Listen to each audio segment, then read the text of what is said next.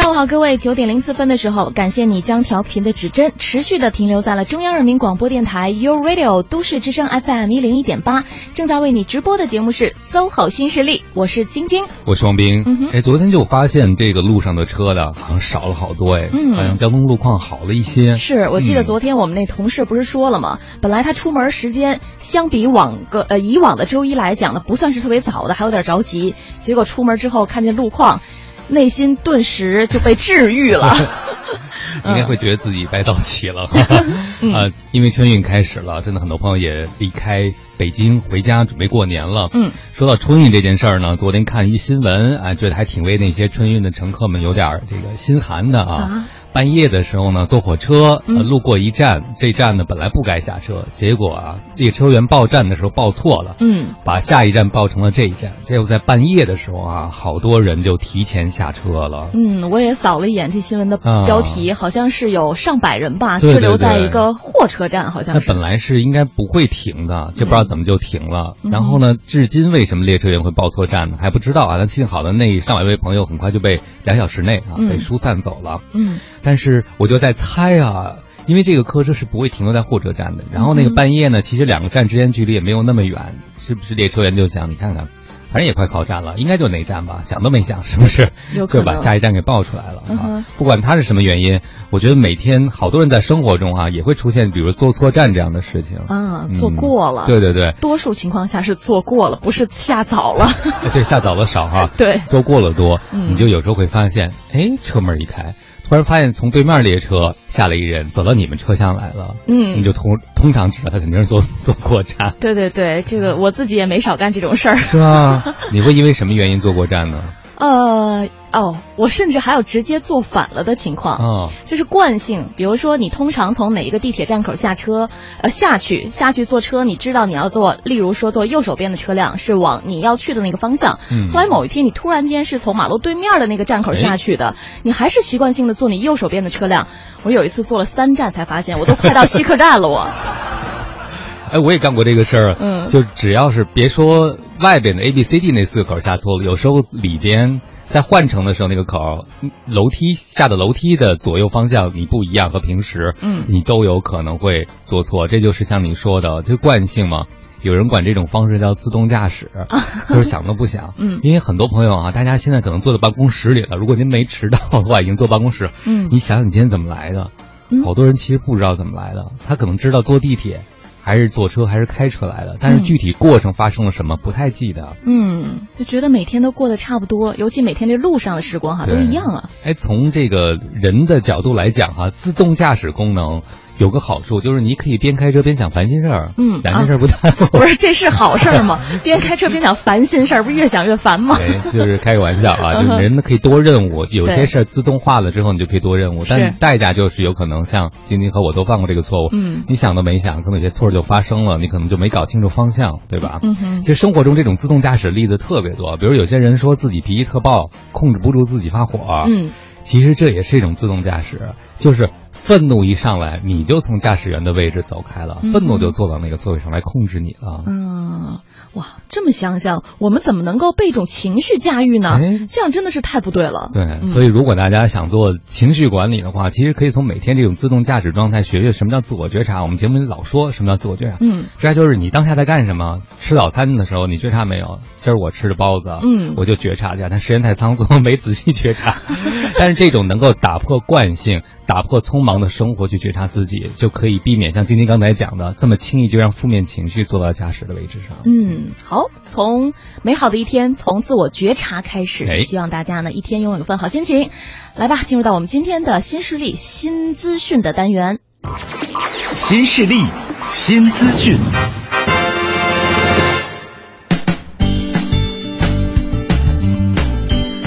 现在呢，有越来越多的学子选择走上了出国留学的道路。二零一四年，中国出国留学的人员为四十五点九八万人，相较于二零一三年增加了四点五九万人，增长幅度约为百分之十一。而二零一五年的时候，留学人数或突破了五十万。到了二零一六年，预计这海外学子的人数还将继续攀升，引发了出国后服务需求的高潮。什么是出国后服务呢？是指在海外的学子需要的经济支持、心理辅导、学业帮助，还有跨文化适应等相关的服务。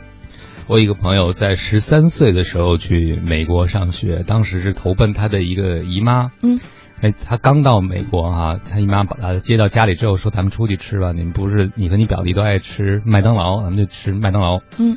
去了麦当劳之后呢，他姨妈就给他上了啊，来国外留学的第一课就学会自立，就跟他说：“来，你去点餐。”嗯，他姨妈说：“你要想在这个文化中生活下去，你必须学会这些事情，而且你应该是可以没有问题的哈，因为国外好多他们快捷餐厅和咱们有点区别，他们有号。”他们特别喜欢叫号，比如一号、二号、三号、四号套餐，就直接说号就行，非常简单的英语就可以了。嗯，他当时就顾就顾就半天，因为你想想刚来，以为亲戚应该招待自己呢啊，那姨妈一下就告诉他，你不点，咱今儿就不吃饭了啊，他就有点不知道怎么开这个口，对，然后对自己英文又不是很自信，突然一下感觉到就是人在异国他乡的那种哈，最终他还是鼓起勇气去了，但这件事给他一个特别深的印象，就是来到一个新的国家真的要靠自己。是，其实我们可以想象哈，面对一个陌生的环境，而且包括语言交流。上你可能刚出国的时候也不是特别的顺畅，再加上文化方面的认知的一些差异，都会导致留学生势必要面临很多很多提前意想不到的困难。而且不仅如此，留学生如何获取住宿费用、房租、助学奖这个。奖学金、助学金，还有科研经费信息等等，这些也都是一连串的难题。所以我觉得啊，这些正是非常具体的出国后服务的内容。对，嗯，我看到周围有一些九零后的小伙伴啊，去欧洲读书，比如去英国吧，你看他发的朋友圈。全都是和他一起去的留学生在一起，他们很少发一个朋友圈，比如说认识了当地的朋友，特别少，更多是留学生和在留学生在一起，这就凸显了一个问题，可能挺孤独的，在那个文化中找不到认同感，这可能都是要去那适应的重要的难题。对，有一些同学呢，他可能面对这些不适应的情况，他会积极的调整自己，然后再去积极的应对。但是我们也知道，经常有过这种采访哈，就是谈到一个自己曾经留学的。生活的时候，就会说曾经有一段灰色的时光啊，甚至非常的动容，然后自己潸然泪下等等，就是这样的例子，我们也是屡见不鲜的。就会可以想象到，这些同学们可能每个人在出去出国留学的时候，都会面临到很多很多的问题。所以，随着互联网加时代的到来，把留学生送上飞机的那一刻，其实。呃，还不是意味着整个留学服务流程的结束，而出国后服务市场的发展也将会成为这个行业的新常态。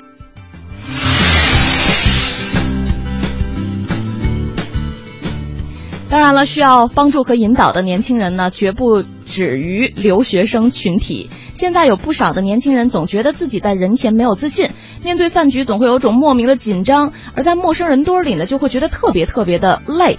近日。中国青年报社社会调查中心通过问卷，对一千五百四十四人进行了一项调查。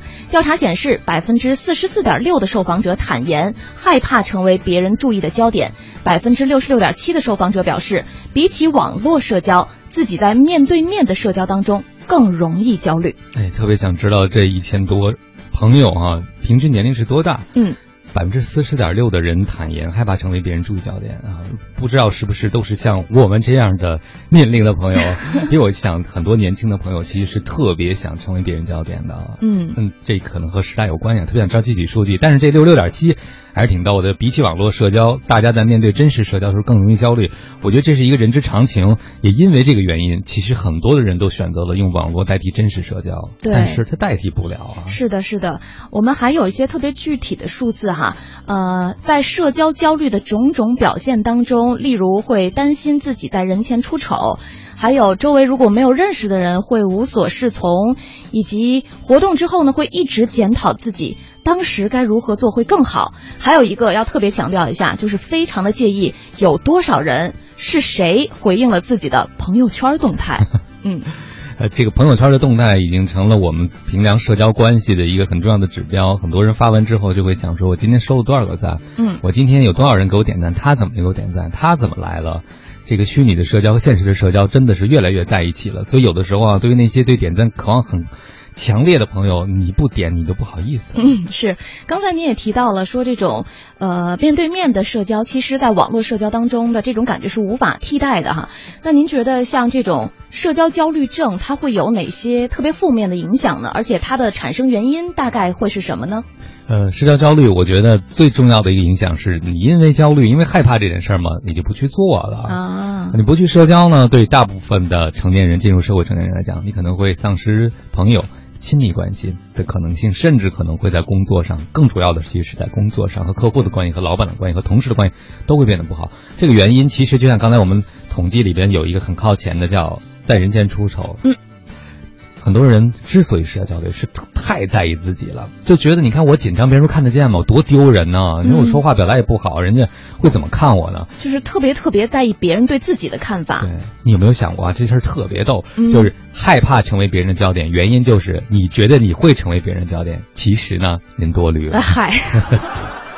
哎，我其实有过这样的感受，就是有的时候，你比如说，你周围有一个人跟你说，哦，我现在特别紧张哈，因为什么什么，我觉得别人都在关注我，别人都是会会对我的这个言辞或者是看法产生自己的一些想法，然后我自己听他说这个话的时候，我就在想，其实好像我也并没有那么关注你。对，你是说大家现在都这么忙，都等别人关注自己，哪还顾上关注别人？对那些有社交焦虑的朋友啊，希望你放宽心，你可以在比如说和别人接触之前呢。看个笑话，或者深呼吸一下，甚至简单的，比如走走路，让你的紧张能够做一种能量释放出来。更重要的是，就记住刚才晶晶说的啊，作为一个旁观者，其实我们都没有那么在意你。好，换有的时候这个换一个角度哈，我们通过自己对平时对其他人的一些观察和理解，你把自己置身处地的设置到那个位置当中的时候，你会发现啊，这个问题你真的自己想的太严重了。再来关注一条和大学生创业有关的消息。近日，有七十五所教育部直属高校陆续公布了各自的二零一五届毕业生就业质量报告。数据显示，创业潮影响毕业生创业，并已初具规模。在七十五所高校毕业生当中，均有不同比例的人选择了灵活就业或者是自主创业。哎呦，这个真的创业已经是势不可挡了。我觉得不光创业势不可挡，就是现在的年轻的朋友。我昨天还想，他们征服世界的脚步，我们也挡不住了。嗯，不管您对人家有什么不同的看法和意见，我觉得人家代表未来，咱们还得跟人家学习啊。嗯，我们今天呢，稍后的时间就和大家一起来聊一聊大学生创业有关的话题。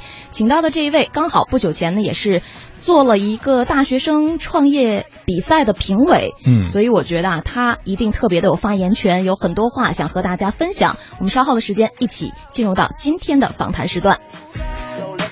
We got the club like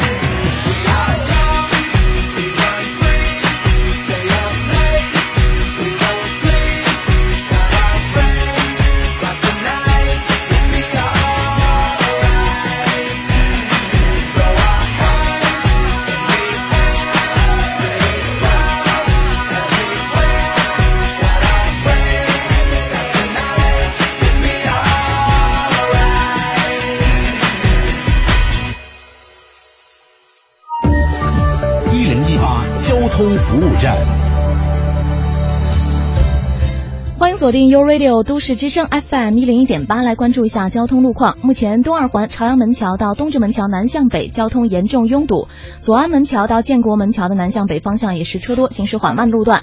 另外，东三环分钟寺桥到双井桥南向北方向交通压力比较大，东四环十八里店桥到大郊亭桥南向北，以及四惠桥到东风桥南向北方向车流集中。另外，京通快速路高碑店到四惠路段的进城方向也是有车辆断续排队情况的，建议大家可以提前选择一下朝阳北路或者是其他相邻的联络线来绕行。以上是这一时段的一零一八交通服务站。我在北京生活，我听都市之声。大家好，我是光良。这里是 U Radio。都市之声 FM 一零一点八，您现在正在收听的是 SOHO 新势力。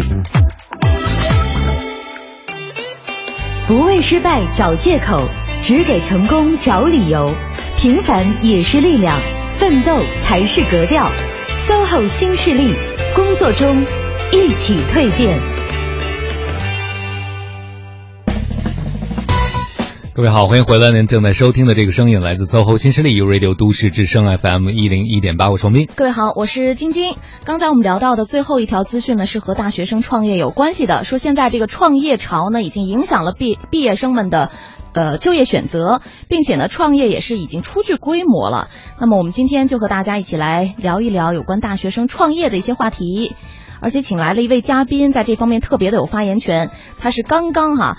是参加完首届互联网加全国大学生创新创业大赛，担任了评委的这一位马德富老师，您好，欢迎马老师。晶晶老师好，汪老师好，欢迎马老师。嗯，呃，这两年这个创业真的是非常非常的热哈。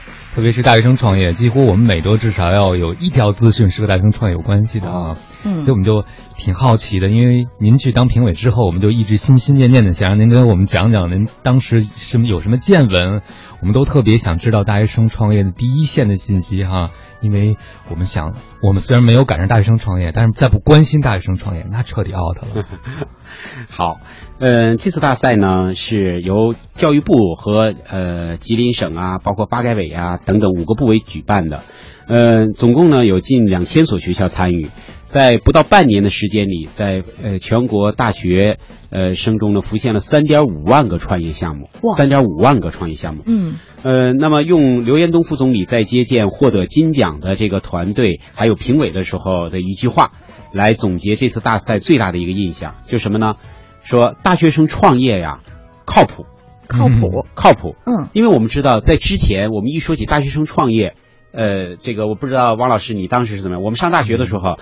呃，我们整个年级只有一个学生创业。嗯，这个创业的学生呢，每一次大会小会都会被点名批评啊。然后呢，上课的时候如果要是不在的话呢，那一定就要这个被抓、被扣分。考试的时候呢，大家都要盯着他，老师都要盯着他，那是是一个反面典型，在二十年前。而现在呢，大学生在学校里创业。那就是一个什么呀？不但是正面典型，都可以说为叫创业英雄了。嗯，而且越来社会对大学生创业跟以前的也有很多的变化，从以前说没谱到有谱。所以今天我们这个，呃，这个沟通过程中呢，我也想把这样的一个有谱的过程，随着我们的聊天给大家介绍，为什么会社会上对大学生创业呢认为越来越有谱。嗯，哎，对，这都是我们很多人很有争论的一个问题。因为大学生还没有就过业，怎么就去创业呢？嗯，包括您刚才想，您回想上学的时候，我也回想上学的时候，我觉得本科毕业什么都没学会，没有别的意思啊，就觉得好像很多准备都是不充足，对社会没有了解。哎，怎么创业就可以变成靠谱的事儿呢？其实这经验很多人也可以借鉴。是，而且我就刚才还在想到一个问题，也是我们经常探讨到的，就是说你要是在大学期间大学生创业了，你很有可能创业跟自己的学业也会产生一些矛盾的地方。嗯，那面对这些问题的时候，大学生朋友们应该怎么处理会更好？这都是我们今天和大家一起来聊的话题哈。那么我们从从哪儿开始呢？先从您您要不然先给我们来介绍一下这第一届互联网加全国大学生创新创业大赛的情况，对，讲讲您的见闻，对您的心得。我这一个月这一两个月已经给七个省的教育厅，包括几百所大学介绍了这个大赛的情况。嗯，呃，这个大赛呢是在四去年二零一五年四月份的时候，李克强总理呢去吉林考察视察东北三省工作的时候，然后提及到这个整个中国社会现在要变成以创新为驱动，然后大力推动这种双创，也就是大众创业、万众创新。嗯嗯那当时呢就提到了大众创业、万众创新，一个非常重要的就是人才。就是我们整个教育体系怎么样为中国社会去源源不断的去输送这样的具有创新意识、这种创业精神、创业能力的人。所以当时呢，吉林大学的校长李元元院士就说，呃，和教育部呢袁部长就说，那这个这场这个大赛呢，我们呃教育部和吉林省呢一起来举办。嗯呃，所以呢，六月份开始，然后一直到十月份结束，这个五个多月左右的时间里面，呃，在全国呢涵盖了这刚才我介绍的几千所学校、几万个这样的项目，呃，而且有一个非常有意思的特色是什么？嗯。跟晶晶和汪老师说，我们以前的大学生的创业比赛啊，他的评委是什么呢？是大学教授，嗯，就是你来讲，然后很多教授在下面评，学院派，哎，学院派，哎，晶晶说的好。而这次从呃，我们从这个省赛到网赛，就是网评，嗯。再到极大的现场的决赛，评委百分之九十五以上全是投资机构的投资经理。证券公司的老总、企业的老总等等，就是评委全是产业界和企业界的，嗯所以呢，就使这次的比赛是一个非常真刀真枪的。也就是说呢，有一些项目最终得奖的这个项目，确实是具具有什么呢？非常好的这种商业模式、投资价值的这样的项目。所以这也就是回答了我刚才说，为什么说大学生创业有谱？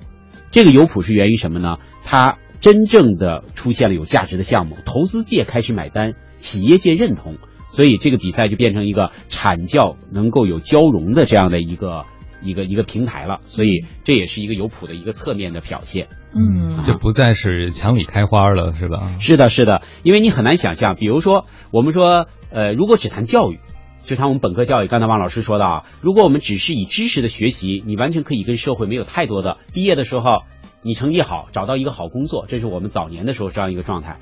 但现在是不是很难做到了？为什么？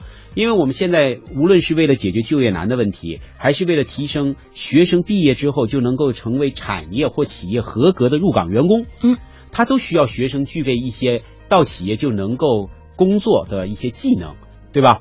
那么，如果是在学校里学的只是书本上的知识，我们知道知识和技能之间是很难，不是说我学了，我掌握了这样的呃一本书，看了这本书我就马上有这个技能，其实也不是这样的。嗯。啊还是距离的啊。对，但是这个不会成为大学生们创业的一个短板吗？其实他没有实践经验呢。我已经看到晶晶老师从一开始就关注了一个问题，这个问题是一个非常纠结的，或者今天如果我们探讨大学生创业，有几个核心问题要破解。对，如果不破解，我们这个事情就很难谈。我们先破解第一个，由晶晶老师提到的这个问题，嗯就是大学生，呃，我我们在大学里经常听到一些老教授说，说父母给你出钱让你上学，你不好好上学，然后摆地摊儿，然后呢送外卖嗯，这也叫创业吗？你这不是浪费时间吗？等等。其实如果这样来说，我们说说教育的本质是什么？我们教育是要什么呀？是要培养一个人去适应社会的能力，嗯去培养人一个人能够自主生活的能力，是这样吧？我们从来没有说过我们的教育或大学教育是为了什么呢？为了你学完六十本书，获得一百二十多少学分儿那如果这样来说，丁丁老师，你说啊，嗯假如一个学生他在大学里面，他的成绩可能很一般，嗯但是他非常有目标，然后从大学二年级，比如三年级他就开始创业，等他毕业的时候呢，他已经创建了自己的一个企业，这企业可能是营业呃几百万或者上千万不等，或者是他失败了。嗯他的毕业论文就写了我怎么用两年时间我把一个企业搞失败了，和他 Control C Control V 嗯抄的一篇论文，根本都不知道论文是什么样相比。这个大学教育，无论是他最终把一个企业做成了，还是他没有做成所形成的经验和体验，嗯这是不是一个教育我们应该达成的目标？另外还有一点，人们什么时候学习才有效？这是个根本性的问题。只为了考试学习，一定就是呢考一科忘一科，嗯是这样吧？但你试想一下，他在创业过程中。面向问题的解决过程中，他一定会有很多问题，比如财务上的问题、法律上的问题、产品研发上的问题、市场开拓的问题。我们很多的大学生，他就是因为自己创业，他重新回到图书馆去了，他重新找原来他觉得老师讲的什么听不懂，他重新找那个老师去了。他说：“老师，你再给我讲讲。我们觉得当时那个问题您说的有道理，但是我们当时没听没听进去。嗯，所以其实这种反而会促进什么呢？以问题为导向的，以成果为导向的，以真正回归以学生为学习主体的一种人才培养和教育模式。所以如果这样来说，金金老师，首先我想说的是，创新创业大赛它不这个比赛的目的啊。”大学生他其实根本不是为了最终出多少成果，他更主要是拉动中国高等教育的改革。嗯，从原来面对于这种知识、学科、专业，到面向什么呀？面向真正的市场需求、岗位的人才需求。所以，如果能做到这一点，我认为是中国高等教育一次千载难逢的一次机会。我们可以能够从原来的这种教育模式改变到这样的一种培养创新创业人才的这样的一个模式。嗯嗯。哎，马老师说完了，我突然发现，其实这不是创业创新那么简单，这是撼动了我们教育的评价标准了，对不对？是这样的，马老师，因为您您是在北大这个出来，中国最好的学校哈。嗯。那你其实，从根本上来说，我通过这次大赛还有第二个印象深刻啊。原来我们你是 C 九九八五学校的哈，大家一说都是哪些学校？有二幺幺学校的，有一本，有二本，有有有有三本，有高职。中国的原来的教育是分跑道的。对吧？分跑道就是你在那个跑道，你跟你们那个 C 九玩，哎，九八五玩，对吧？那那个呢，可能我就是跟我的在跑。但是在创新创业教育这个阶段的时候，二零一五年，国家拉出了一个新的跑道，很宽，起跑线是一样的。嗯，站在这条起跑线上有各类的学校。那这个时候，你突然发现，你原来拥有多少知识，你多少名教授，可能在这轮里面都不见得是你的优势，而是什么呢？你是不是能真正培养出社会所需要的那种紧缺的人才，那种创新创业的人才？所以这次比赛很有意思，金奖的一百个项目里面有三个高职院校的项目哦，然后呢，有前三十名的那个项目里面有大量的项目，什么是普通的一些本科学校的项目？呃，再说一下啊，就是很有名的，我不能点名说了啊，呃呃，不能点名说，王老师啊，已经点很有名的一些学校。在前三十里面没有，嗯，那这个这跟以前是很难想象的。这么大的比赛里面，那么好的学校，它怎么能没有呢？但是在这次的互联网加创新创业大赛里面就出现了，而且我相信这个趋势在以后还会不断的出现。就像马云，他认为中国最好的大学是杭州师范大学，因为他是杭师大毕业的。嗯，好赞啊！其实很多九八五学校培养出来的好学生，就是为了非九八五学校老板提供员工的。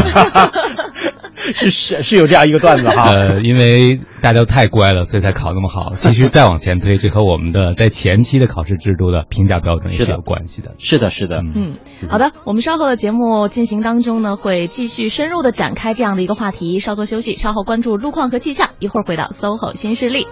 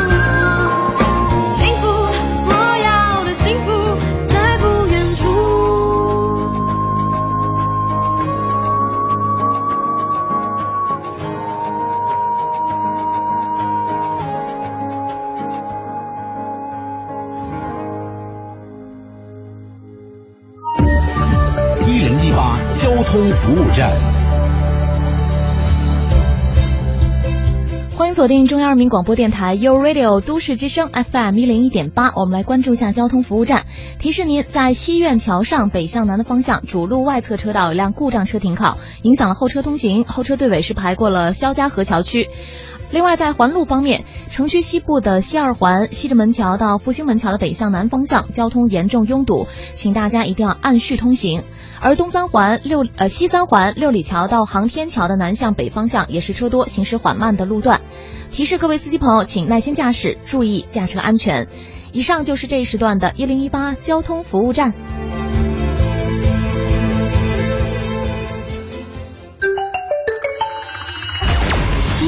八气象服务站。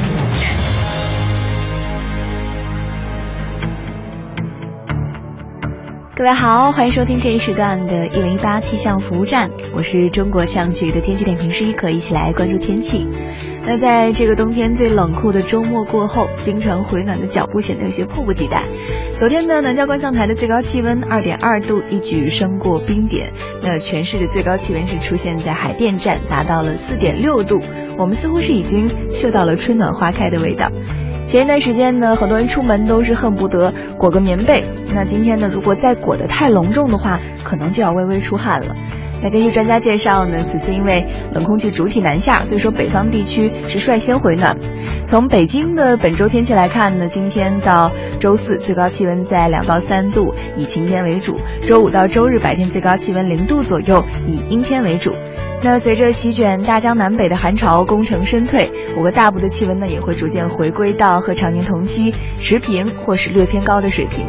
在上海呢，今天晴朗天气，气温在零下三度到六度；广州多云转小雨，二到十二度。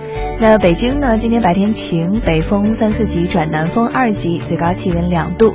今天天气晴好，比较适宜户外活动以及开窗通风。祝愿大家都能有一个好心情。我们下时段再会了。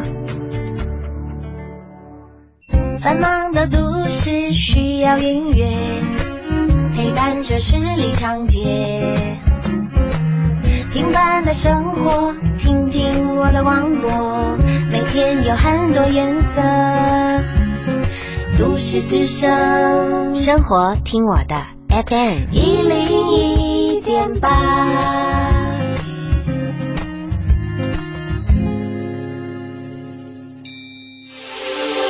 这里是 U Radio 都市之声 FM 一零一点八，您现在正在收听的是 SOHO 新势力。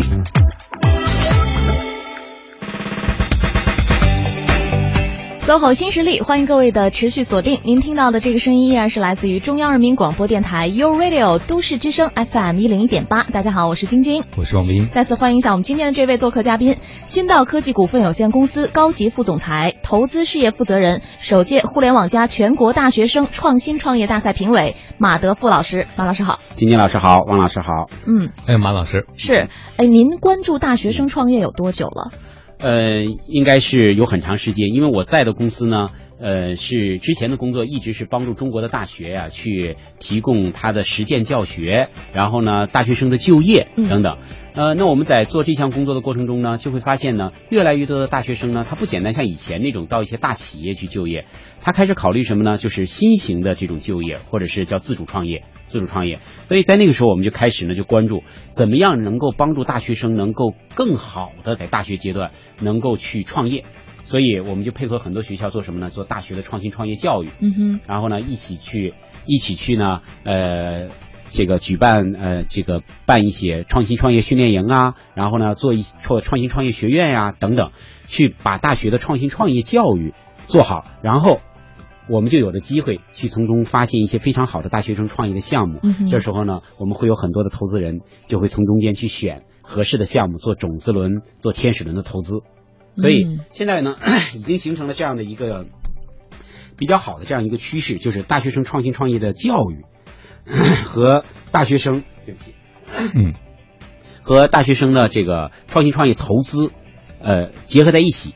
所以呢，这和以前我们说大学生呢靠单打独斗，就靠他一个人的努力是不一样的。为什么？整个社会环境鼓励大学生创业，嗯，学校的教育改革调整，去更多的去培养这种创新创业的人才。然后社会的机构，不论是投资机构啊，还有社会的这样的一些企业等等，都非常的鼓励大学生的这样的一个创业做投资。所以现在使整个社会，我可以这样来说，在我的印象中，中国社会，呃，从我出生到现在吧，我能看到的这是最好的一轮大学生创新创业的一个机会。嗯，您刚才讲到大学生创新创业呢，会有人指导他们哈。是的有一阵儿在大学开设创业课的时候，我个人是非常质疑的，嗯因为我在想谁来教创业课。好问题，我甚至会发现很多大学教创业课的老师们可能自己都没有创过业。嗯，是这样的。呃，就我不知道您怎么看待这个问题，因为很多的创业者，特别年轻创业者，在我认识的朋友中间，他们都很孤独，挺迷茫的。是的，在同学中可能也比较另类，然后在学校中呢，可能学校也有支持，也就顶多是一些政策措施上的支持，他没有人像导师一样，像马老师这样的支持啊。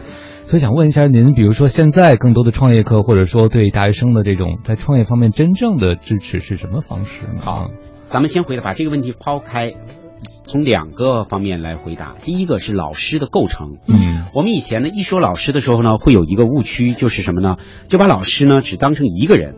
其实现在我们说大学生创业创业的导师啊，应该至少有三个。第一个是他的专业导师，是给他讲知识的，因为大学生他有一些知识面不够，使他的创业的时候起点不够高。嗯所以一定要学好专业。我认为我一直在大学里面鼓励孩子们、学生们一定要学好专业。第二个呢是什么呢？是校内的创业导师。这个校内导师呢，可能是他的辅导员，也有可能是班主任等等。那么更多的是什么呢？是帮他去联系校内、校外的各种创业资源，比如说校内的创业咖啡呀、孵化器呀，然后校外的一些创业的这样的一些企业家呀等等来到校园等等。所以呢，这是第二类，第三类是企业教练、企业创业导师。嗯就像我们这些做投资的呀，包括企业这些老总啊等等。所以未来的一个大学生创业团队，它应该是三师齐备。嗯三师，我们说以前的国王啊，最早的时候在皇帝时代就有三师、太师啊，这个等等，有教他学习的，给他看病的，然后做做饭的等等哈。那未来我们的大学生可能也是这样的一个，要是这样一个三师，嗯所以他跟以前的教育模式、老师的角色和定位可能都会有不同。嗯，哎，那我觉得如果能每个创业者有这三师嗯陪伴，还是挺幸运的事情。但您和这个年轻创业者、大学生创业者接触的时候，您觉得他们最苦闷的地方是什么呢？嗯，现在的九零后呢，可能跟我们也有很大的不同啊。我觉得，嗯，在创业这个领域的时候，其实他们真正基于创业的苦闷是什么呢？是不知道社会上、市场上真正需要什么。就像这次我做首届大学生创业大赛评委，我会看到大量的创业项目啊，是什么呢？都是围绕着校园里面，嗯哎，校园的兼职、校园的招聘、校园社交，然后等等等等哈。嗯为什么呢？因为他们其实没有太多的机会了解广阔的外在的社会的一些需求。你比如说，就是基于他们自己生活是的，他们的圈圈子很小。嗯其实你试想一下啊，现在有多少的产业都面临着传统产业加互联网，而传统产业加互联网，他们缺什么呢？他们不缺资源，对吧？他们也不缺钱，这些我们都知道，一些大的原来的企业，他们缺什么？他们缺人才，他们缺创新的意识和创新的点子，对不对？那这个在哪儿呢？我们会发现这些就在大学里面啊。是不是？嗯，那如果我们能够让大学生更多的了解社会的一些需求和创业机会，实现产教深度的融合，那我相信，无论是大学教育的改革、大学生的就业，还是各行各业传统产业的加互联网，或者是互联网加，都能够找到什么呢？双赢的这样的一个格局。嗯，嗯，互相补充哈。是的，是的。嗯所以其实就进一步松动了大学的围墙，是吧？是这样的，是这样。未来的大学一定是一个，我觉得在线下，嗯在在我们的实体空间里面没有围墙，更重要的是在那个网络虚拟空间里，它更是这个世界是平的嗯啊！你可以跟任何以前的时候，一个大学呃生在校园里面，他会受实体的围墙拦得死死的。但现在，他通过微信，通过微信的微商，通过淘宝的店，然后通过各种的方式，实际上他都能够了解社会的需求，有很多这种比较容易、起点很低的创业机会，去打磨他自己的经验，对吧？创业不是一次就成功的，是但是当他持续有这样的几次创业经历之后，你要相信这些人他的创业成功概率一定很大。即使他最终不创业了，你会发现他就是一个非常棒的一个企业的优秀的员工，嗯企业内部的创业者。嗯。我听到了，就是，呃，在大学阶段，如果创业或者是参与到创业项目当中的话，有一个特别大的本钱，就是年轻不怕哎失败。说的太好了。对，嗯你就是你在这个阶段，哪怕你撞得头破血流、没关系，嗯没错你还有重新来过的机会，而且你可以在这个过程当中，真正的通过实践去践行你学习到的那些理论，还能促进你的学习，让你去真正的自主的学习你认为特别有用的东西和知识。嗯呃，这个可能就是刚才马老师讲到的，为什么现在就是我们引发了教育界的一个改革哈，是，这样的一个原因。我，们我们说呢，呃，人一辈子啊，创业有两个黄金窗口。嗯，呃，一个黄金窗口呢，就是年轻大学，呃，这个我们从二十二二十岁到三十岁，这是一个黄金窗口，尤其就是大学在校和毕业这个三到五年左右的时间里面。第二个黄金窗口就是四十岁左右。嗯哎，这是很有意思的。那我们跟金金老师刚才说的，我们来分析，二十岁他最多的是什么？就最富裕的是什么？是什么呀？是他的精力，嗯他的时间，对吧？就是他可以犯错，嗯他即使犯错的话呢，变成什么了？变成一种人生的积累，变成他所学习的一个过程，嗯，是这样吧？那么四十岁创业，他是另外一种创业，已经有了经验，有了事业，有了资源，他的创业起点可能会更高一些。所以我我我非常看好的就是这样的两类创业，尤其是大学生的创业。我们说直白一点，你有什么怕输的呢？嗯你就一切都输了呢，你还背着一身的经验回来了。嗯是这样吧？因为我们知道现在国家支持创业，我上次去河北，去河北呢开大学生创新创业工作会，去了邯郸，到那儿看参观了一栋邯郸市政府给大学生创业提供的一栋楼，十几层、二十几层，里面我问他的这个中心的负责人，场租不收钱，嗯。每个月一百到两百块钱的水电费，就是上封顶了，然后呢做成了。就给你转到另外的一个大的这个产业园里去。那么做不成，你就离开就可以了。你会发现什么呢？有无息贷款，学校给的辅助的资金，社会给的创业的这个环境基地，然后外面还有那个投资机构带着钱袋子守着你成了就给你投钱。所以你试想一下，我不知道你们那个时代会不会，我们那时代想都没法想到会有这么好的这样的一个机会。所以这时候不创业，如果有机会你不去创业，还是被一些呃一些老的条条框框给锁住，我觉得蛮可惜的。嗯。嗯，机会光顾有准备的头脑啊，是要让创业变得靠谱，我们还需要马老师继续给我们支招。是，但是我觉得刚才听到之后，呃，汪明老师应该内心也有点小激动吧，因为马上迎来您第二个创业的黄金窗口期了。还得把积累工作做足，回去先数数钱袋子。好了，九点四十六分的时候，我们先稍作休息哈，先来关注一下交通路况，马上回来。一零一八交通服务站。欢迎大家持续锁定 U Radio 都市之声 FM 一零一点八，我们来关注一下交通服务站。呃，目前呢，城区北部的北二环德胜门桥到钟楼北桥的西向东方向车多，北三环太阳宫桥到马甸桥东向西也是车流集中，行驶缓慢。城区东部的东二环左安门桥到建国门桥南向北方向交通严重拥堵，而呃，东直门桥的南向北方向目前看到也是车行缓慢的。此外，在东三环分钟寺桥到国贸桥南向北方向，交通压力相对较大，请大家按序通行。好的，以上就是这一时段的一零一八交通服务站，祝各位出行平安。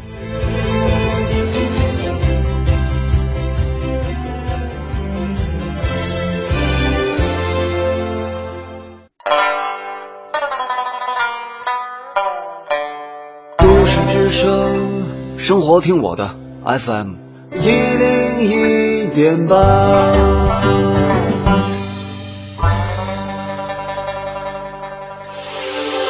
这里是 U Radio 都市之声 FM 一零一点八，您现在正在收听的是 SOHO 新势力。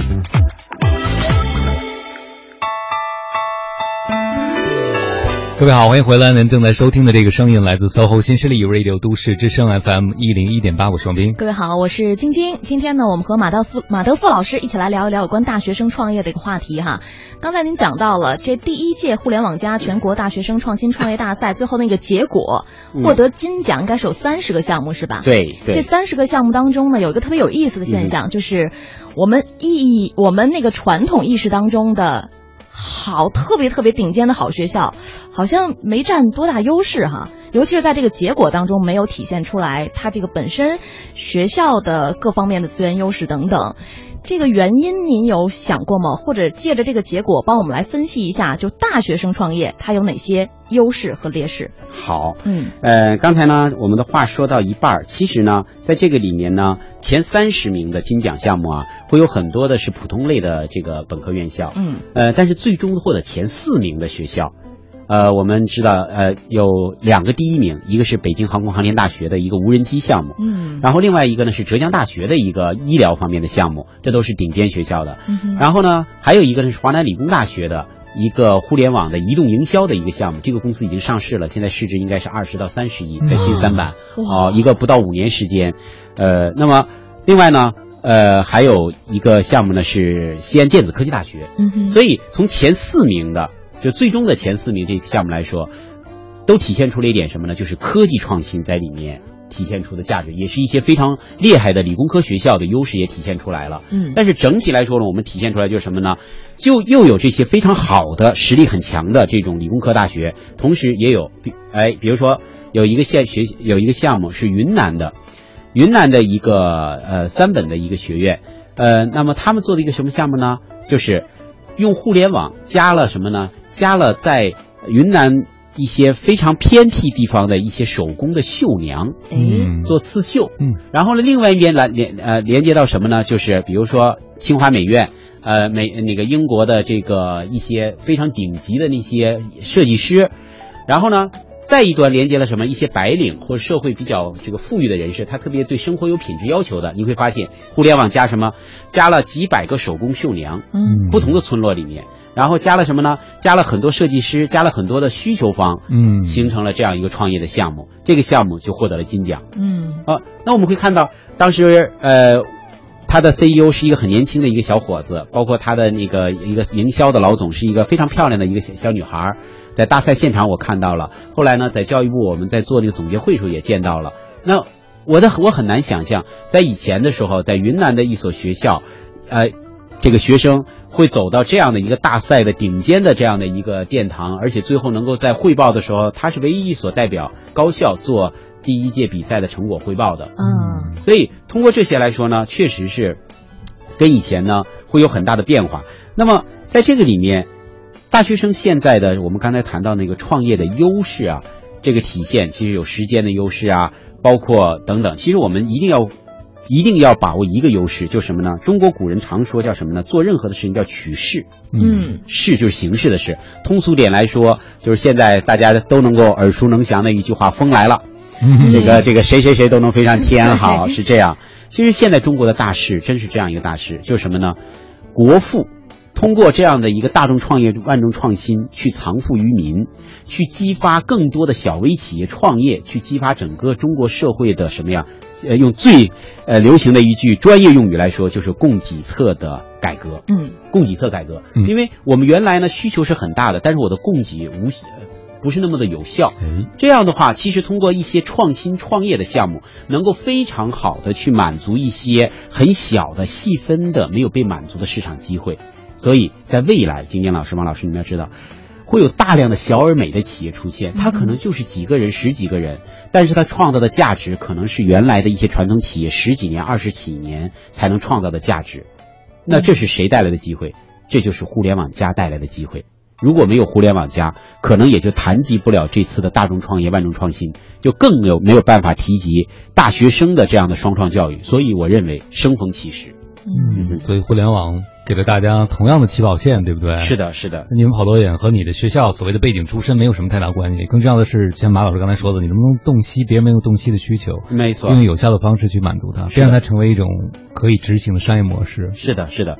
你知道，我们每个人都有手机，我们每一天看手机的次数频率有多高，对吧？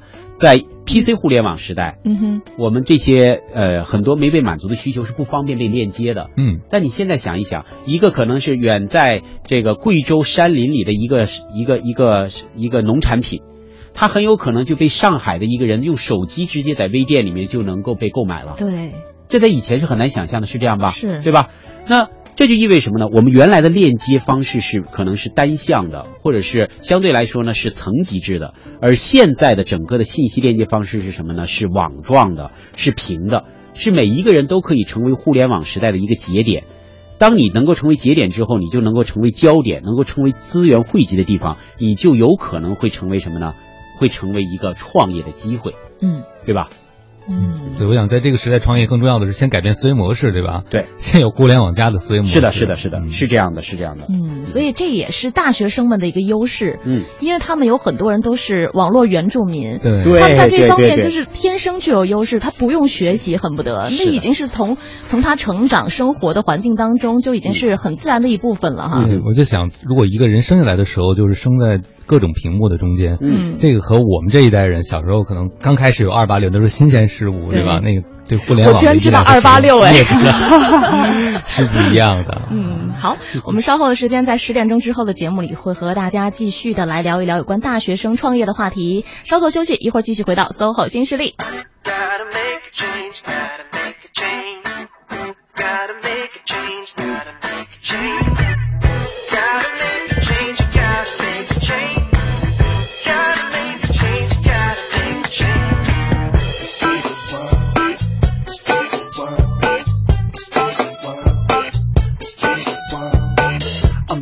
城每个省每个国家每个人记得这是我们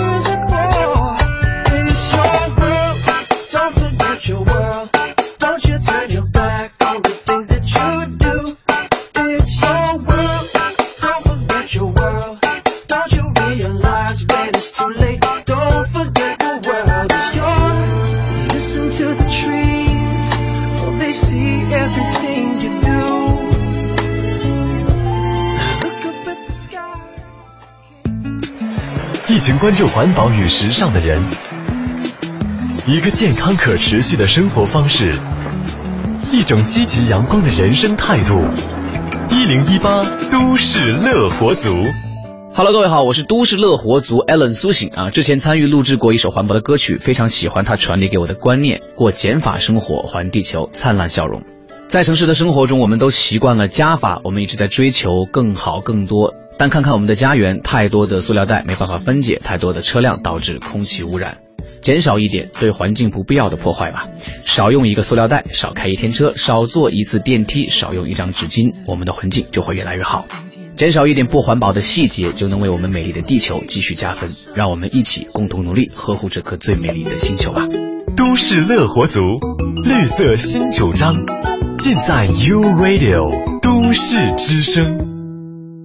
创业路上的第一个伙伴，首轮融资的第一笔支持，商业帝国的第一块基石，所向披靡的雄厚实力，制胜对手的最后一击，是信任与信任联手，总缺个对手。ThinkPad T 五五零大更专业，从不止于性能全面。登录 ThinkPad 商城即刻购买 ThinkPad T 五五零，采用英特尔酷睿 i 七处理器，英特尔让性能更超凡。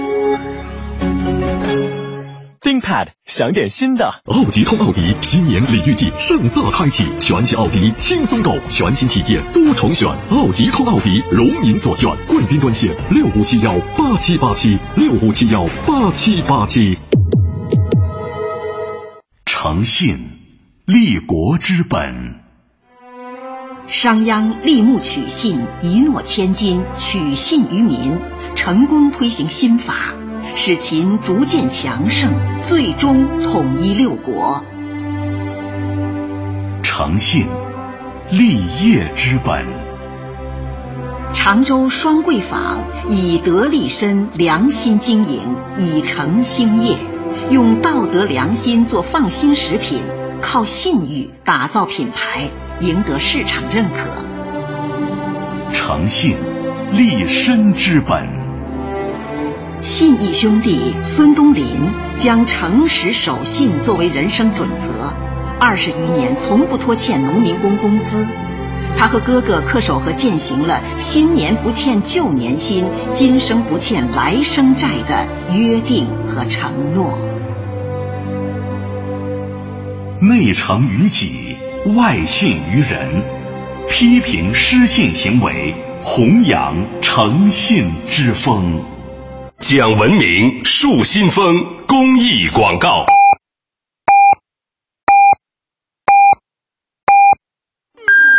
现在是北京时间上午十点，我是眼科医生张杰。整天对着电视、电脑的我们，一定要注意，每半小时站起来活动一下。眺望远方，让眼睛和身体都放松。中央人民广播电台 U Radio 都市之声，FM 一零一点八。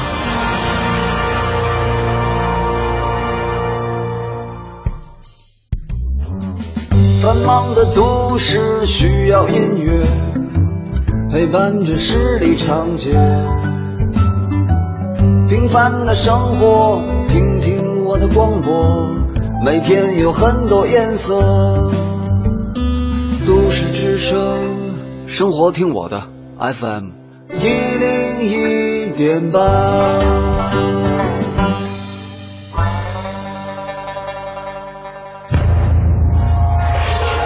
一零一八都市大头条。热点焦点和亮点，关注都市大头条。北京市教育考试院昨天发布消息，北京市中考英语将增加口语考试的内容。那么具体的考试形式是怎么样的？今年中考的考生是否会受到影响？下面我们来连线一下都市之声的记者张菊，了解详情。你好，张菊。嗯，你好，晶晶。在考试内容上，听力与口语考试都将和统考分离，并采取机考的形式。同时，这两项考试将更偏重于应用技能的考察，让学生在学习之余能够有兴趣将它们应用起来，助力和推动学生的学习。届时，学生们面对机器，可以是进行答题，也可以是朗读一段对话，像教学中常出现的形式，不会使学生没有涉及过的考试来答。目前，北京考试院正在进行考试题库的建设。由于本市中考考生数量众多，学生们将在一定时间内分批进行机考。在分批过程中，将会更换考题，所以每批考生的考题都会不同。此外，需要注意的是，北京市2016年中考考试说明已经发布，因此今年的考生不会遇到这一次新的考试变化。不过，也有很多学校已经开始未雨绸缪，通过聘请外教等方式加强学生英语口头表达的培养和锻炼。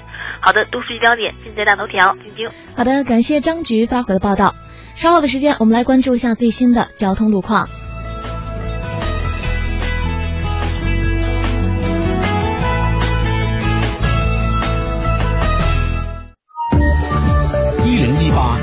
通服务站，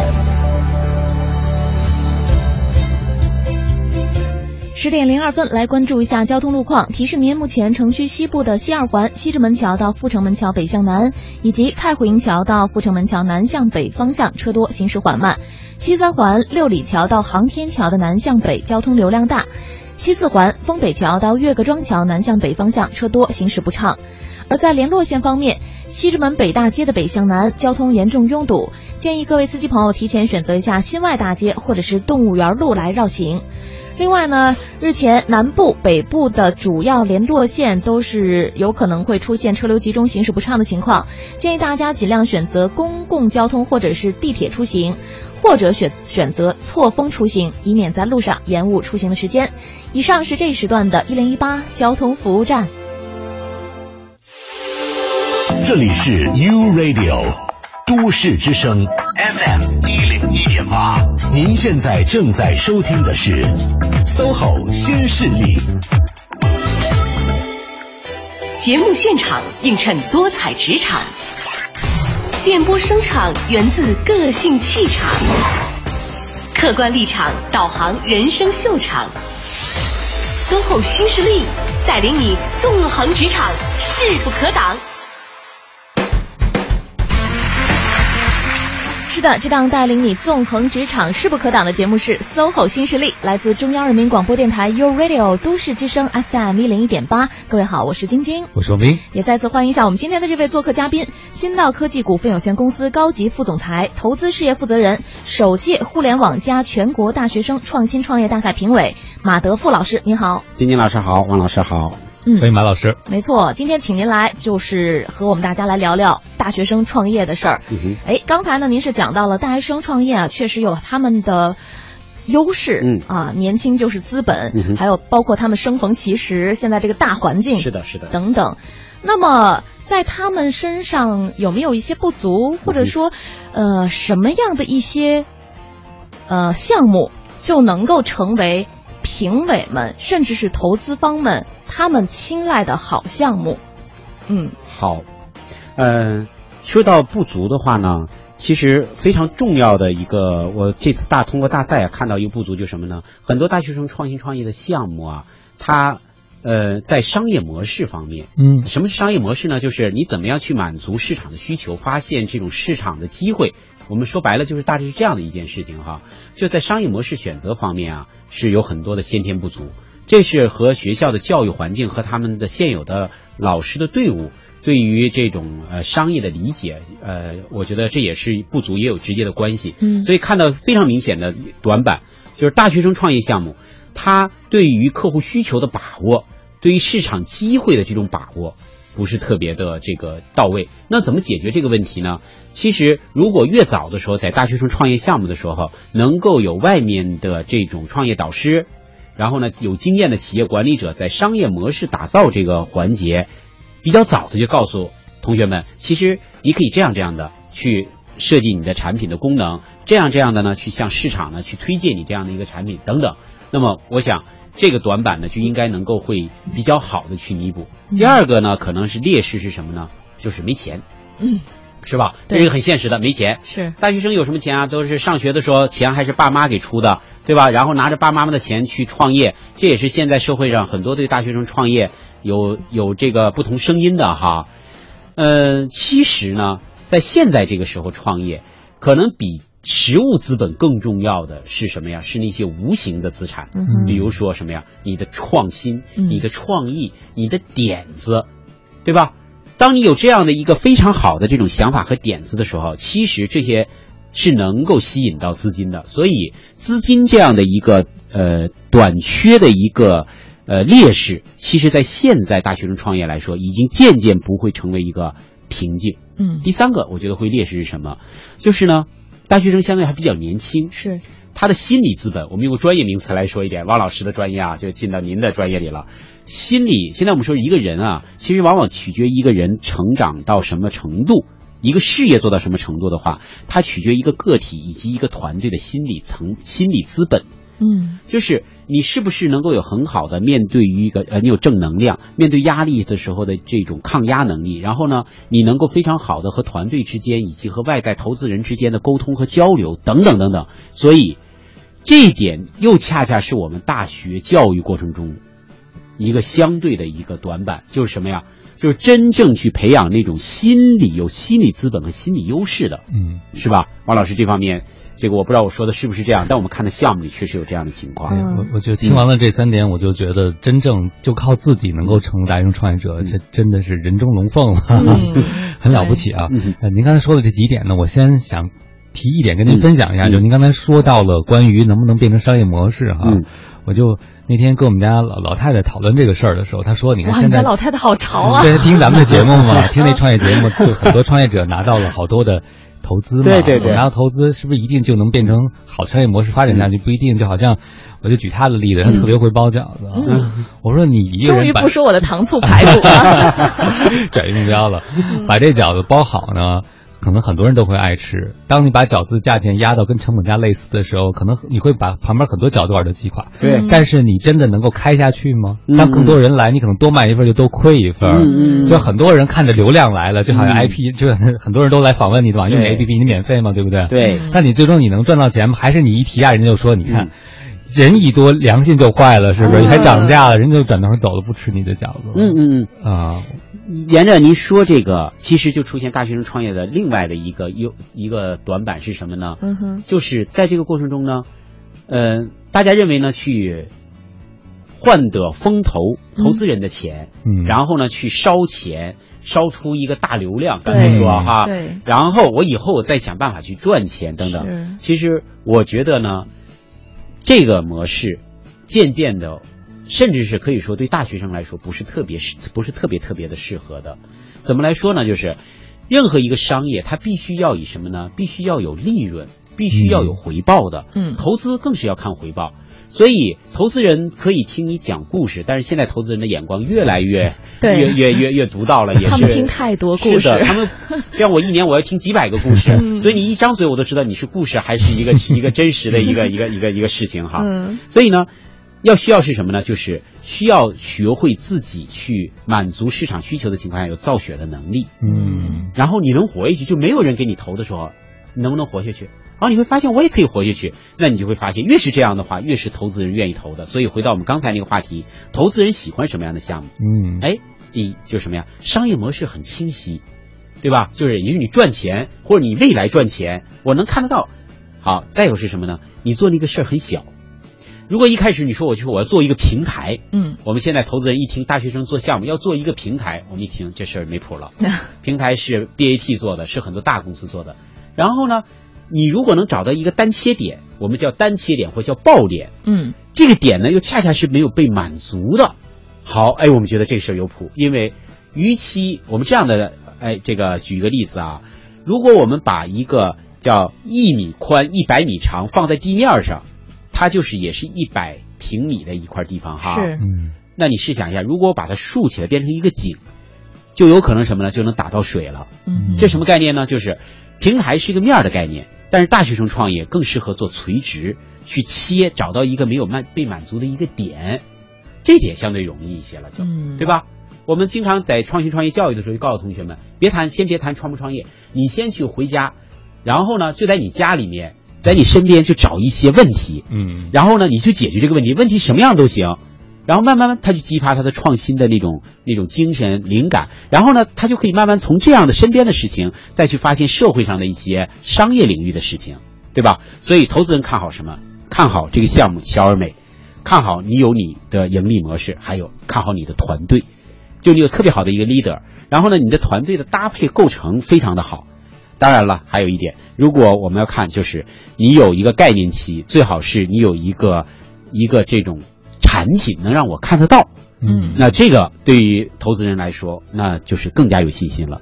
嗯，对吧但是您刚才讲的是创业，但突然我明白了一件事儿，就是嗯您所倡导的一种创业，实际上告诉我们很多同学一件事儿，嗯就你为什么在学习？是的，是的，说的太好了。你为什么在学习，以及你怎么学习，嗯是吧？我们以前的学习是什么是老师让我学，现在变成我要学。以前是书本中的知识，现在是什么呀？是社会上的源源不断的问题，对吧？问题是最宝贵的资源。有了问题，通过解决问题，我们就能够把知识汇聚过来，把有经验的人的经验汇聚过来，都跑都跑到你一个大学生身上了。你想想，你的成长会有多么的快啊，嗯，对吧？确实是一个学习的问题。因为小时候经常我自己也有这样的疑问，嗯。就学这有什么用？对对不知道今天你有没有想学这有是有什么用？背这个有什么用？对，因为为了考试，为了要拿学分，嗯。这可能是我们那会儿更多的一个答案，就是对于学习到底是为什么没有特别清晰的认识，对。甚至有些人会产生这样的质疑：那你到大学去读书，嗯。读出来之后。你就变成了一个什么都不会的人，是吧？嗯，我认识一个特别年轻的创业者，他就跟我说，他说：“哎呀，挺后悔的，当时没好好学习上本科的时候。嗯我说：“你现在呢？”他说：“现在我拿出书来看，我才觉得那个书我能看进去了。对，呃我说：“你后悔吗？”他说：“不，要不经历这些，我是不会看得进是去的，那本书可能还扔在他的垃圾这个袋里呢。而且因为创业呢，他要学会看账本，他自己在学会计这方面的东西，对他就每天看的，包括比如说。人的人力管理这方面的书，嗯以前他也觉得和自己没什么关系，因为他实际遇到困难管团队嘛，都管不了，不知道怎么激励机制怎么设定。是的，然后觉得那书太好，就买了好多来看，他觉得长进特别大。是这样的，是这样的。所以我们以前说的比较好的叫学以致用。嗯，在互联网教育、呃创新创业教育这个阶段，可能比这个还要更进一步是什么？用以致学。嗯，因为我要用到了，所以这些知识我就要去学。嗯，这样是一个良性的循环和一个互相促进的过程哈。是的，是的。关键你尝过了学习的甜头，你会一直继续下去。没错，没错，是这样的。嗯，好，我们稍后的时间呢，请马老师再和我们一起来分享一些您印象比较深刻的，在这届。呃，大学生首届互联网加全国大学生创新创业大赛当中看到的一些优秀的项目吧，和我们来分享一些，看看这些优秀项目有哪些共同的特质哈。嗯稍作休息，这支歌《We Are Young》。the Empire State. My lover, she's waiting for me just across the bar. My seat's been taken by some sunglasses, asking about a scar. And I know I gave it to you months ago. I know you're subtle things, the holes in my apologies, you know, I'm trying hard to take it back. So if by the time the bar closes and you feel like falling down, I'll carry you home tonight.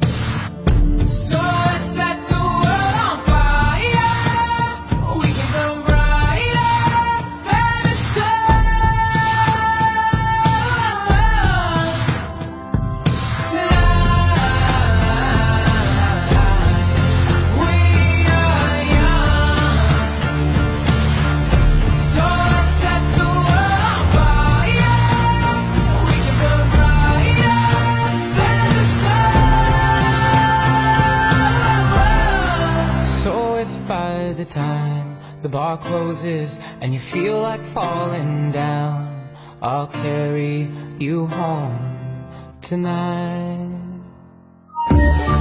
一零一八交通服务站。十点十八分，我们来关注一下一零一八交通服务站。目前呢，城区东部的东东二环左安门桥到建国门桥南向北方向交通拥堵比较严重，而东三环分钟寺桥到双井桥南向北车多排队，东四环四方桥到四惠桥南向北方向车流集中，行驶缓慢。另外，在联络线方面，京通快速路高碑店到四惠的进城方向车多，建议各位司机朋友可以适当来选择朝阳北路绕行一下。好的，以上就是这一时段的“一零一八”交通服务站，祝您出行平安，一路有份好心情。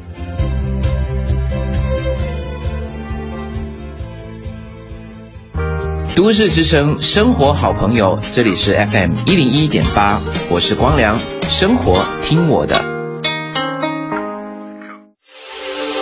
这里是 U Radio 都市之声 FM 一零一点八，您现在正在收听的是 SOHO 新势力。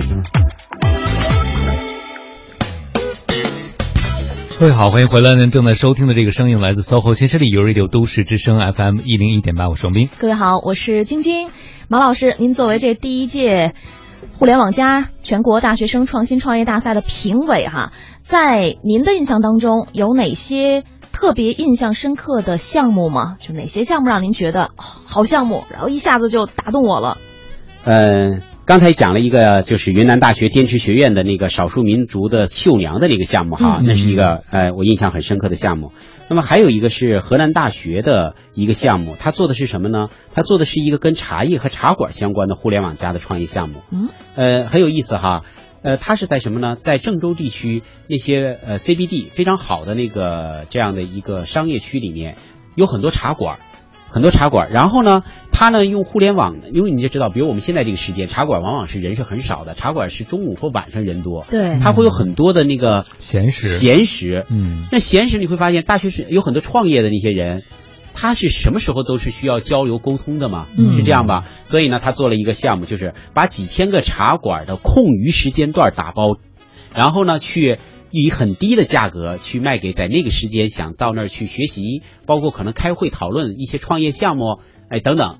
啊，这样的话呢，他又联系了很多的信阳的，就是信阳毛尖儿那个那个茶厂，啊，再给他们做这样的一个茶送茶叶的一个配送，所以他就通过这样的一个商业一个商业模式设计，聚敛了几千个茶馆儿，然后呢几十个茶商，还有大量的希望用茶馆那个很好的空余时间、很低成本在那儿交流沟通的人群。嗯好，这就是一个非常有意思的一个互联网加的一个项目，而且成本不是很高，而且确实大学，您说大学生能不能做得了？它是可以做得了的一个创意项目，嗯，对吧？那么再有呢，就是这次获得了最佳创意奖的一个项目，呃，因为本次比赛有四个单项奖，其中有一个叫最佳创意奖，嗯叫什么呢？叫指尖陶瓷。指尖儿陶瓷。对，比如说，哎，晶晶，这个我们晶晶老师呢要过生日了，哎，过生日的话呢，如果我要送你一份礼物，如果是这样一份礼物，你会不会喜欢？就什么呢？是一个送什么我都喜欢。以您这种品味，你肯定更喜欢我送的这个礼物。这个礼物什么样的呢？听听嗯就是它可能是一个景德镇的一个瓷器。嗯，这个瓷器上呢是有晶晶晶老师的一张照片。哎呀，然后还有哦，就是有可能就在演播室里的一张照片，嗯然后呢，下面呢还有这样的一个专门呢，曾经你说过的一句话，或你特别喜欢的一句话、嗯等等。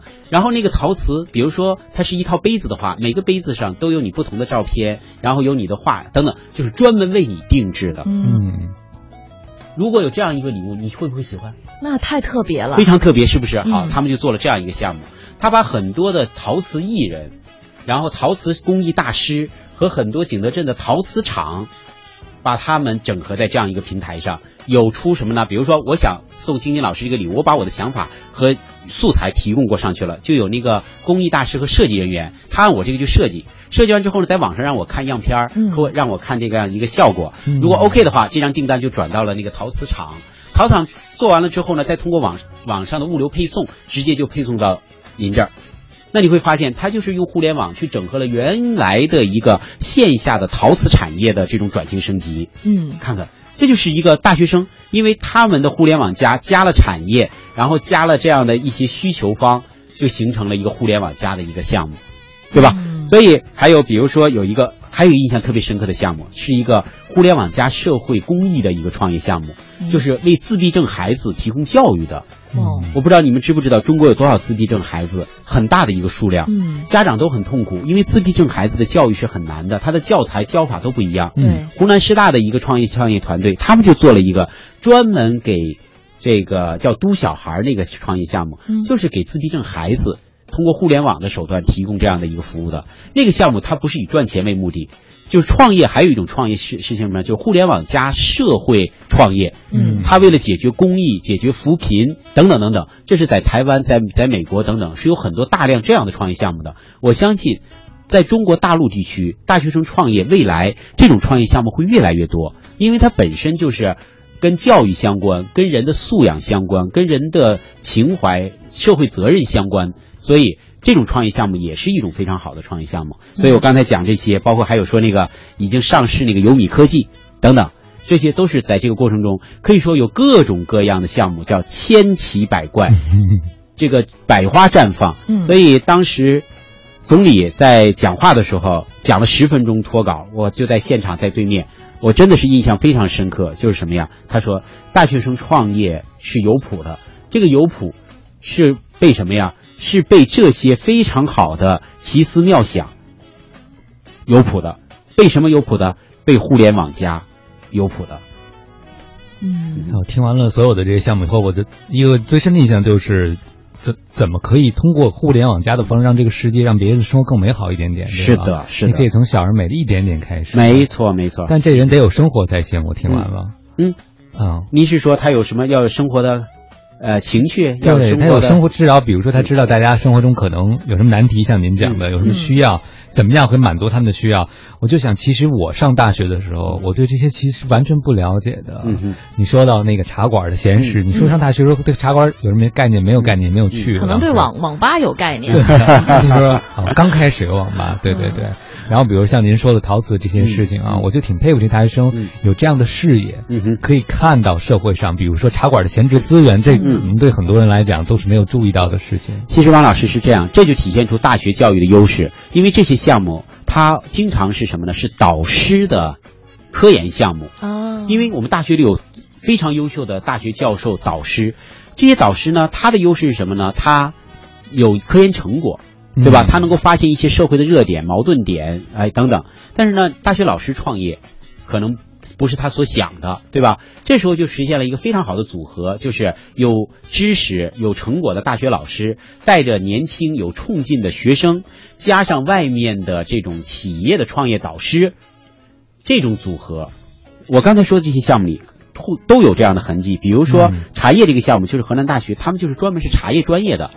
然后呢，指尖陶瓷就是景德镇陶瓷学院的。啊，就是他能之所以能有这样的，就是都是跟他的学校、跟他的专业、跟他的专业是有密切的关系的。所以未来的创业一定要跟专业去深度结合，我们的创新创业教育也要跟专业去结合，对吧？创业也要和专业结合。当然，更多的是什么呀？要跨专业，比如说理工科的学生，我们这次就遇到了很多团队，它是一个学校不同的专业，比如说有学机械设计的，然后有学计算机的，有或经有学经营管理的，他们形成了一个团队，这就是一个非常好的创业团队的组合。大学里面那么多的专业，那么多的优秀人才，就有机会汇聚在一起了。嗯，但跨专业的前提是我们每个人都有自己的专业。您说到这儿，我突然就放心了，嗯因为我觉得很多创业，我的感觉简直就是可以不管自己的专业了，可以不管自己学业。但马老师说完了，您看到没有？你学的专业可能是你创业最好的支点是的呀跳板。，这是你的资源，你为什么不要用它呢？嗯啊，你在你的学专业的过程中，你就能够发现很多的这样的机会啊，在啊。以前你是学那本书，目的是为了考试，你现在学这本书里面是什么呀？是为了去解决一些社会上的一些问题，对吧？可能还是那本书，你看的点不一样，你获得的这种内容的质量也就不一样了。嗯，哎，马老师话特别有启发性，所以如果您想创业的话，在创业之前可以先翻翻你的教科书，你看看你学的东西可以解决什么问题，这可能就是创业的起点。对，而且呢，这个就是让大家呢还是明白哈，在大学期间你的学习还是非常的有用的。是的，是的，不是说你就可以完全抛去任何学习的机会，你就一门心思我就能创业成功了。这两件事不一定是彼此矛盾的，而是相辅相成的。对，没错，没错。十点二十八分的时候，我们也稍作休息，稍后的时间来关注一下半点的路况和资讯，一会儿继续回到 SOHO 新势力。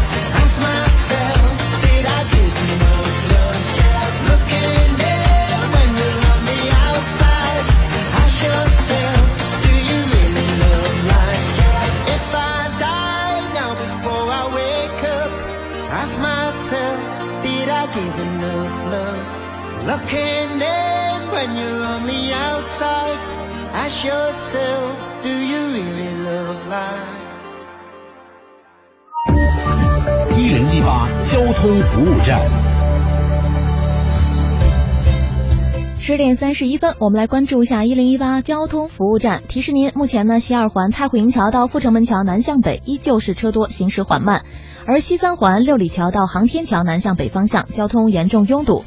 西北二环四海，呃，这应该是西北四环四海桥到。西北三环四海桥到海淀桥的内环方向交通压力是相对较大的，请各位司机朋友一定要耐心驾驶。此外，西直门北大街的北向南方向目前车多，行驶缓慢，各位司机朋友您可以提前绕行一下动物园路高架桥来向南行驶。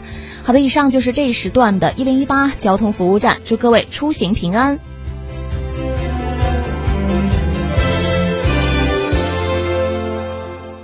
锁定一零一八都市优先厅，掌握时事动态。四元桥奔驰北京中心提醒您：一零一八都市优先厅马上开始。都市优先厅，都市市优先听。大城小事早知道，都市资讯优先报。这里是一零一八都市优先听。接下来我们来关注一组财经消费方面的新闻。中国互联网络信息中心近日发布消息，截至去年十二月，中国网民规模已达六点八八亿，其中手机网民占比超过九成，网络购物用户规模达到四点一亿。工信部最新发布的二零一五年全年通信运营业总统计数据显示，二零一五年电信业务总量完成两万三千一百四十一点七亿元，同比增长百分之二十七点五，比上年提高十二个百分点。全国保险监管工作会议昨天正式召开，会议透露，今年六月底前将在全国范围内实施商业车险改革，同时支持符合条件的保险公司上市。今年春运目前已经全面启动，交管部门与百度地图合作，在春运期间正式上线推出了春运平安播报网站，用户可以通过这个软件查询全国高速的实时路况，为用户出行提供参考。受美国股市下跌等因素影响，纽约金价昨天出现上涨。纽约商品交易所黄金期货市场交投最活跃的二月黄金期价，当天比前一交易日上涨九美元，收于每盎司一千一百零五点三美元，涨幅为百分之零点八二。资讯丰生活，以上是由张局编辑、晶晶播报的《一零一八都市优先听》，欢迎搜索关注都市之声微博、微信，更多图文，更多精彩。四元桥奔驰旗舰店开年聚会来袭，即日起，凡到店保养维修客户均可获赠二十一升原厂机油，保险维修尊享价值三千元，整车翻新。详询四零零零六六八六六八四零零零六六八六六八。繁忙的都市需要音乐陪伴着十里长街，平凡的生活，听听我的广播，每天有很多颜色。生活听我的 FM 一零一点八。这里是 U Radio 都市之声 FM 一零一点八，您现在正在收听的是 SOHO 新势力。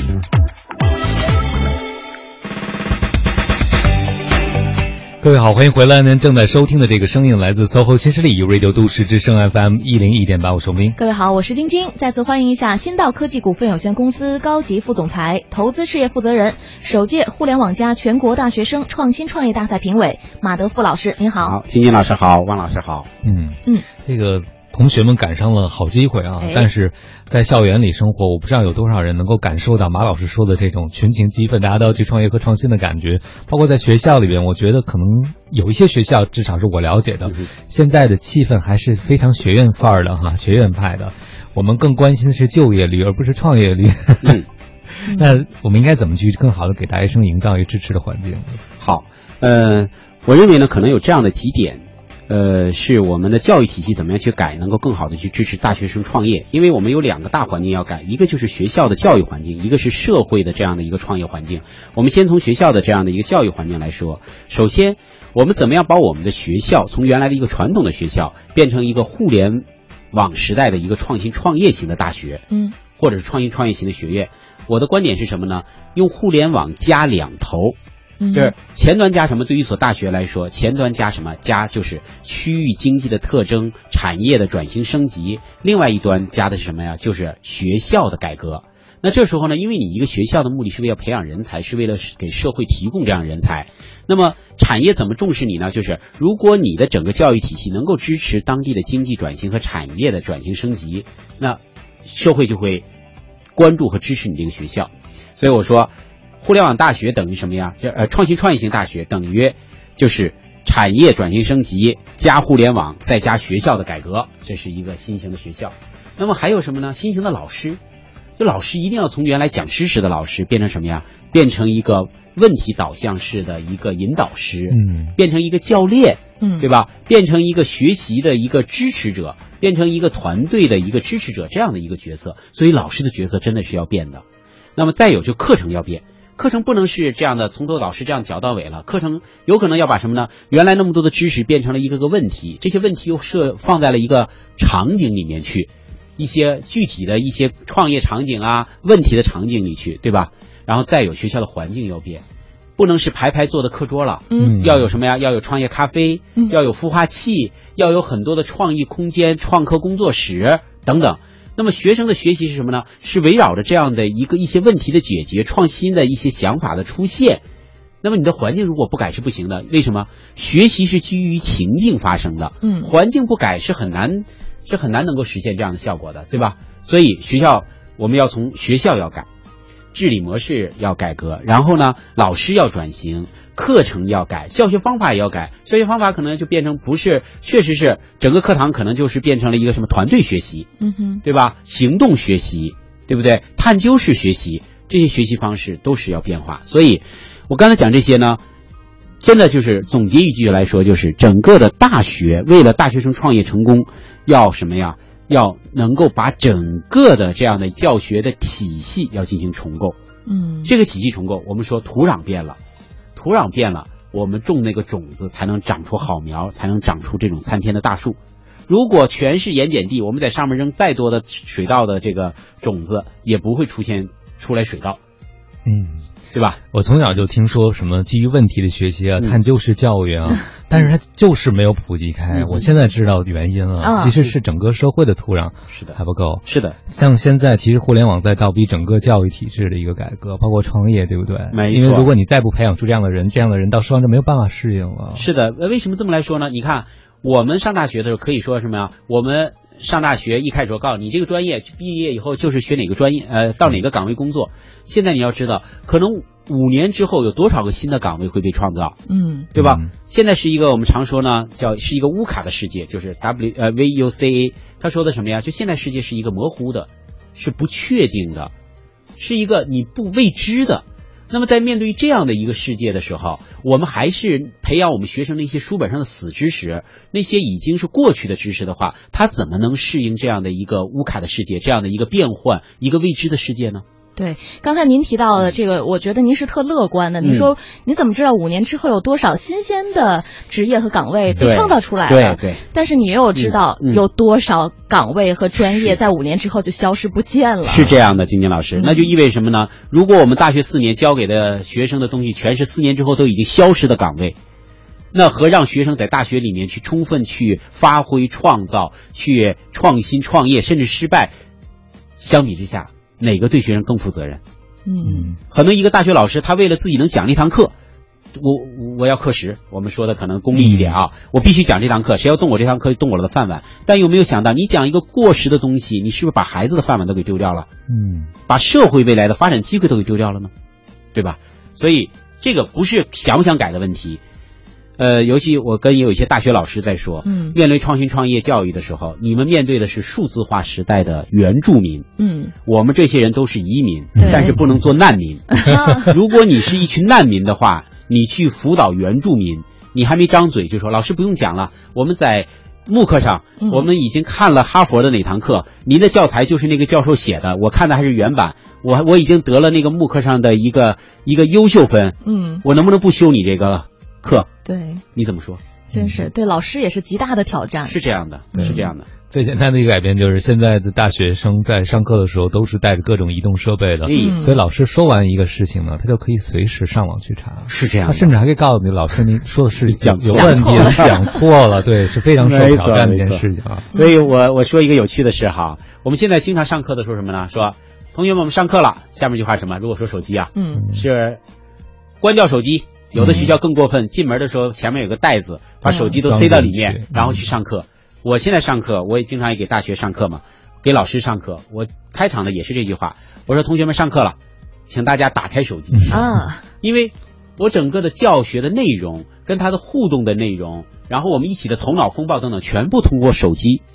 那你试想一下，手机未来就可以变成未来一个数字化的一个教材，几十本教材都放在一个里面，嗯作业放在里面，研讨放在里面，论文放在里面，那怎么能够学习离开手机呢？所以我们说让同学们把手机关了，甚至是手机要交上去，等等等等，我觉得这都不是互联网时代老师所去开展的有效的教学方式。嗯，那说我突然想起我们的那句片花叫什么？不给失败找借口，只给成功找理由。对，是这样。就是你与其害怕他用手机干闲事，你为什么不能用手机让他干点正事哎，呢？就是我就是这样一个观点，王老师，对吧？让他忙起来。没错没错，让他一上午都没有时间看微信、翻看朋友圈，对吧？哎，不过我也想替我们的这个这些大学老师们操点心哈。是那他们面对这么严峻的挑战，他们应该怎么做？他们自身还有哪些优势？他们可以把自己的这些学识或者说研究，能够通过一些什么样的途径，能够转化成这些呃特别现实的，比如说社会财富，嗯啊、社会价值等等。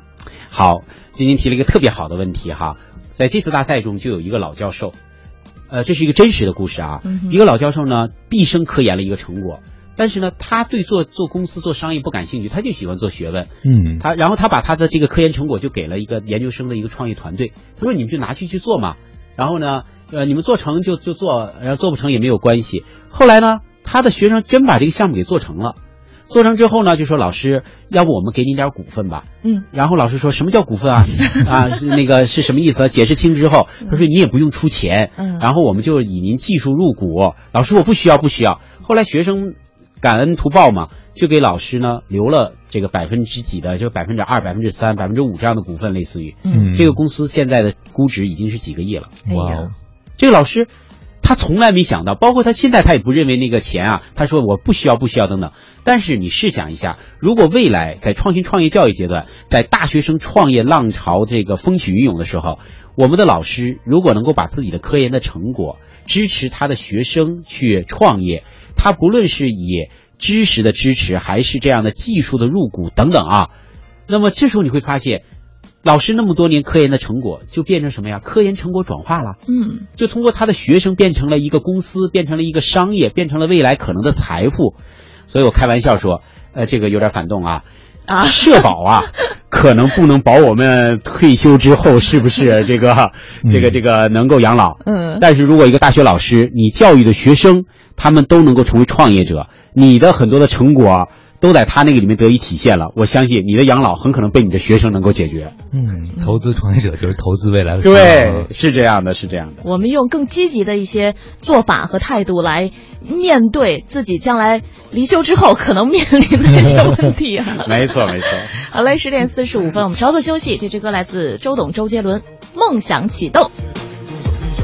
慢慢的睁开，慢慢的睁开，仰望着天空，就算那气味强烈，你能够觉得什么？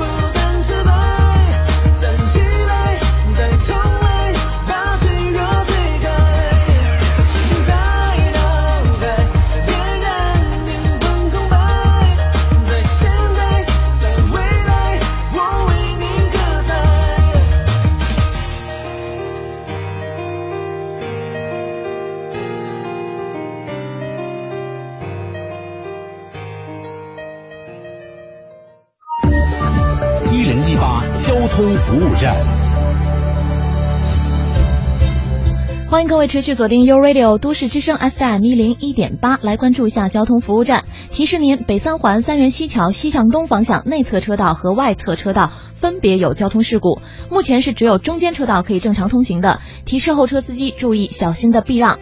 另外，城区东部的东二环左安门桥到建国门桥南向北车辆断续排队；东三环分钟寺桥到双井桥南向北车多；东四环四方桥到四惠桥南向北，以及望河桥到红领巾桥的内环方向，也是交通压力比较大的路段，请各位耐心驾驶，按序通行。好的，以上是这一时段的一零一八交通服务站。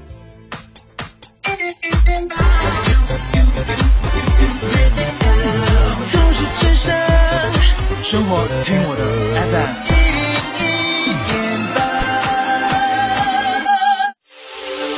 FM。这里是 U Radio 都市之声 FM 一零一点八，您现在正在收听的是 SOHO 新势力。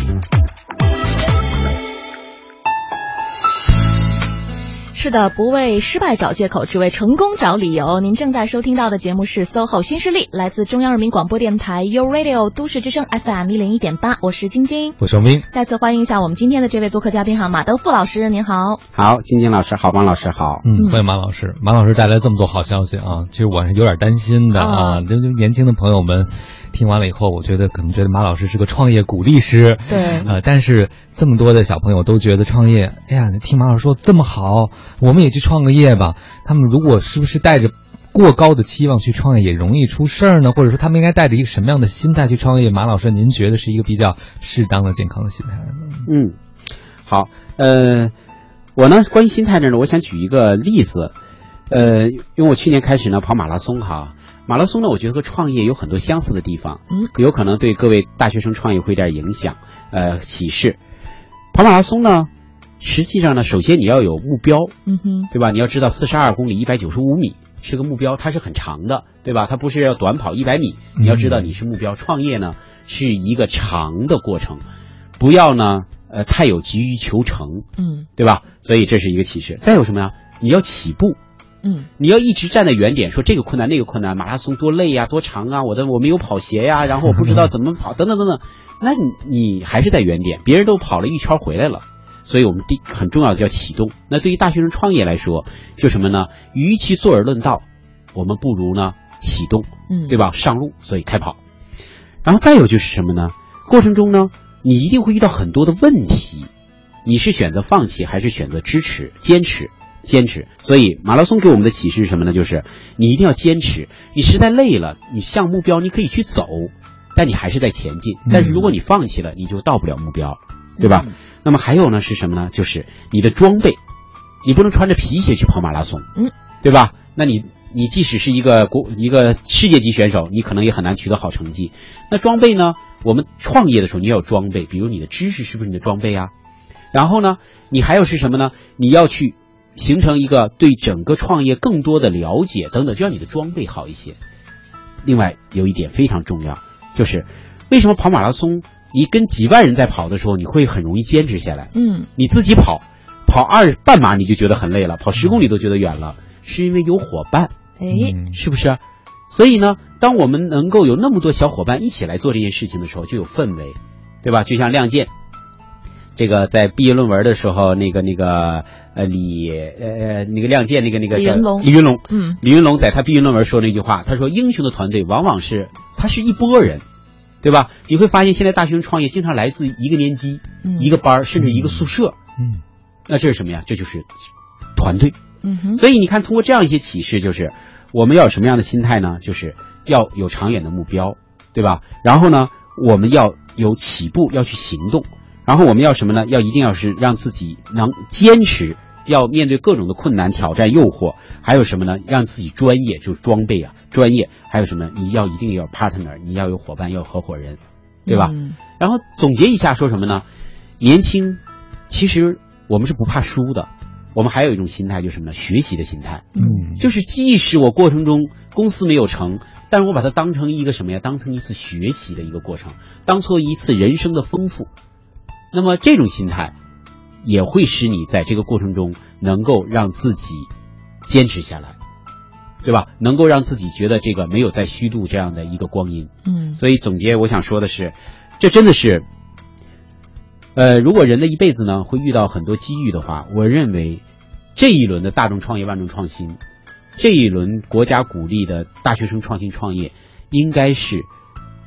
这么多年来最好的一次，就是从取士、嗯明道、优术、合众、践行，中国古人说做成事儿的五个必备条件，无疑这个这个是万事俱备，只欠东风。嗯那与其我们让梦想一直停留在梦里，我们不如让梦想起航。嗯，说的真好。对，马老师，您可以写一本书哈。我记得以前有人写过一本，这个日本作家就是当我在谈跑步我在谈什么？您写本书，我在谈跑步的时候我在谈创业。对，但是这道理真的都是相通的哈。哎，既然我们刚才已经说到了，面对这么好的机遇，呃。等等各方面的这些因素都是特别有利的，可以促成创业这件事儿。那您给我们来展望一下吧。今年二零一六年是不是会举办第二届互联网加大学生创业创新大赛？是的，嗯哼，嗯，本届大赛呢，因为上周刚刚在教育部召开了第二届大赛的准备会，嗯。第二届大赛呢会在湖北省，呃，由湖北省政府举办，呃，湖北的一所大学就是华中科技大学作为承办校，嗯有八大部委，八个大呃国家级的部委来共同来主办。